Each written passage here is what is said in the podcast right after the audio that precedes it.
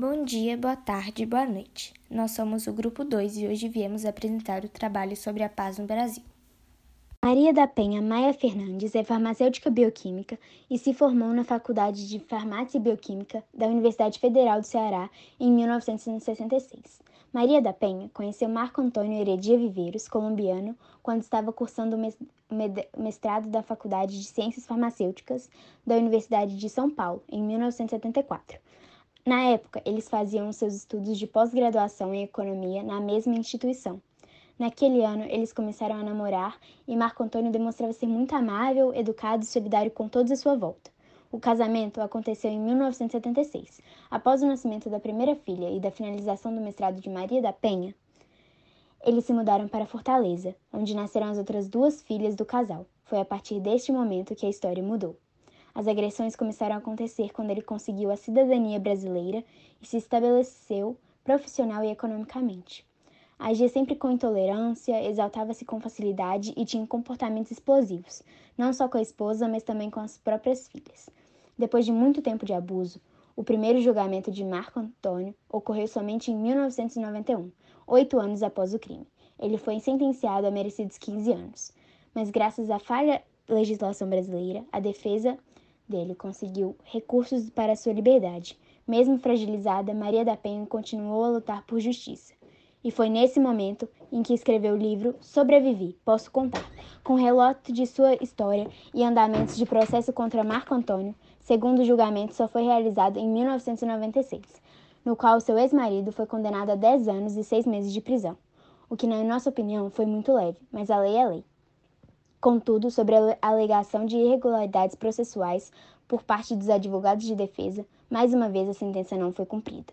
O ano de 1998 foi muito importante para o caso, o que ganhou uma, uma dimensão internacional. Maria da Penha, o Centro para a Justiça e o Direito Internacional, o Comitê Latino-Americano do Caribe para a Defesa dos Direitos da Mulher denunciaram o caso para a Comissão Interamericana de Direitos Humanos da Organização dos Estados Americanos.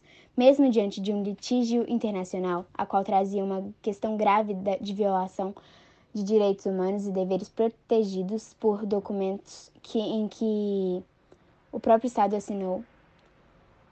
Convenção Americana sobre Direitos Humanos, Pacto de São José da Costa Rica, Declaração Americana dos Direitos e dos Deveres do Homem, Convenção Inter Interamericana para Prevenir, Punir e Erradicar a Violência contra a Mulher, Convenção de Belém, do Pará, Convenção sobre a Eliminação de Todas as Formas de Discriminação contra a Mulher o Estado brasileiro permaneceu omisso e não se pronunciou em nenhum momento durante o processo. Então, em 2001, após receber quatro ofícios da CIDH-OEA, em 1998 a 2001, silenciado diante, silenciando diante das denúncias, o Estado foi responsabilizado por negligência, omissão e tolerância em relação à violência, violência doméstica praticada contra as mulheres brasileiras.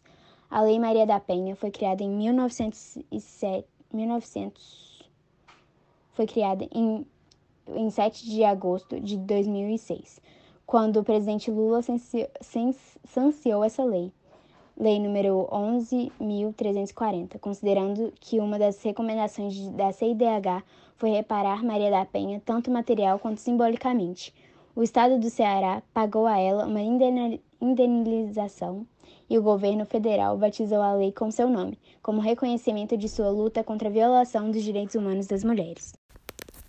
Falaremos agora sobre Nísia Floresta Brasileira Augusta, que usava o pseudônimo de Dionísio Gonçalves Pinto. Nasceu em 12 de outubro de 1810. Foi uma educadora, escritora e poetisa brasileira. Primeira na educação feminista no Brasil, foi a protagonista nas letras, no jornalismo e nos movimentos sociais. Defensora de ideias abolicionistas e principalmente feministas, influenciou a, influenciou a prática educacional brasileira, rompendo limites do lugar social destinado à mulher, em uma cultura de submissão.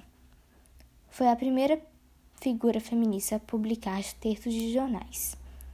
Dionísio escreveu diversas obras em defesa dos direitos das mulheres, índios e escravos. Em 1832, escreveu seu primeiro livro, Direitos das Mulheres e Injustiça dos Homens, assinado pela primeira vez com seu nome verdadeiro, onde defende os direitos das mulheres à educação e ao trabalho e exige que elas sejam respeitadas pela sociedade.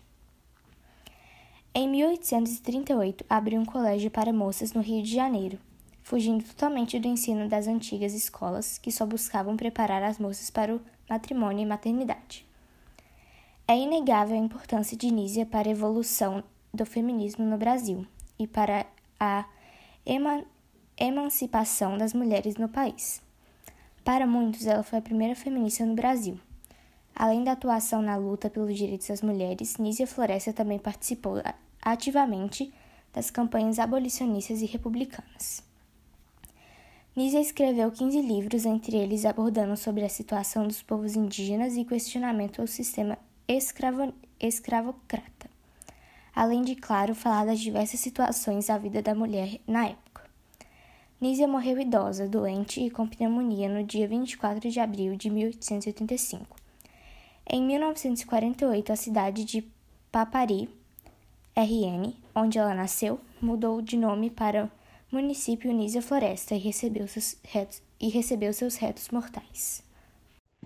Marielle Francisco da Silva, mais conhecida como Marielle Franco, foi uma mulher negra, lésbica, mãe e periférica, nascida e criada na favela do Complexo da Maré, no subúrbio carioca, e se apresentava sempre com orgulho como cria da Maré.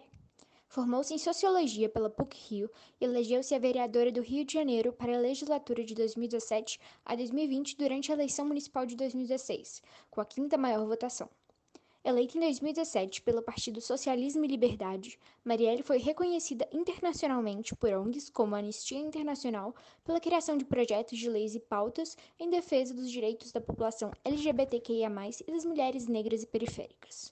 Sempre fazendo a diferença, Marielle é um exemplo para as milhares de pessoas em relação à inclusão social.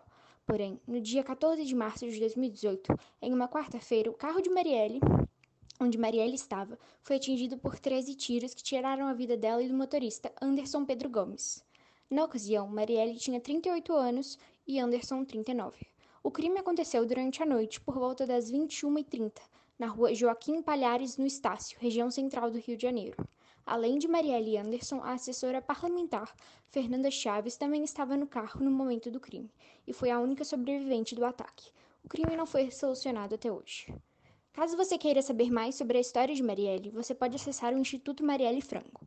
Eles são uma organização sem fins lucrativos, criado pela família de Marielle, com a missão de inspirar, conectar e potencializar mulheres negras LGBTQIA+, e periféricas a seguirem movendo as estruturas da sociedade para um mundo mais justo e igualitário. No momento que esse texto foi feito, 3 anos, 5 meses, 9 dias, 18 horas e 57 minutos e 35 segundos se passaram com a luta pela justiça de Marielle e Anderson. Nosso grupo agradece pela influência de Marielle no nosso país e por toda a sua luta.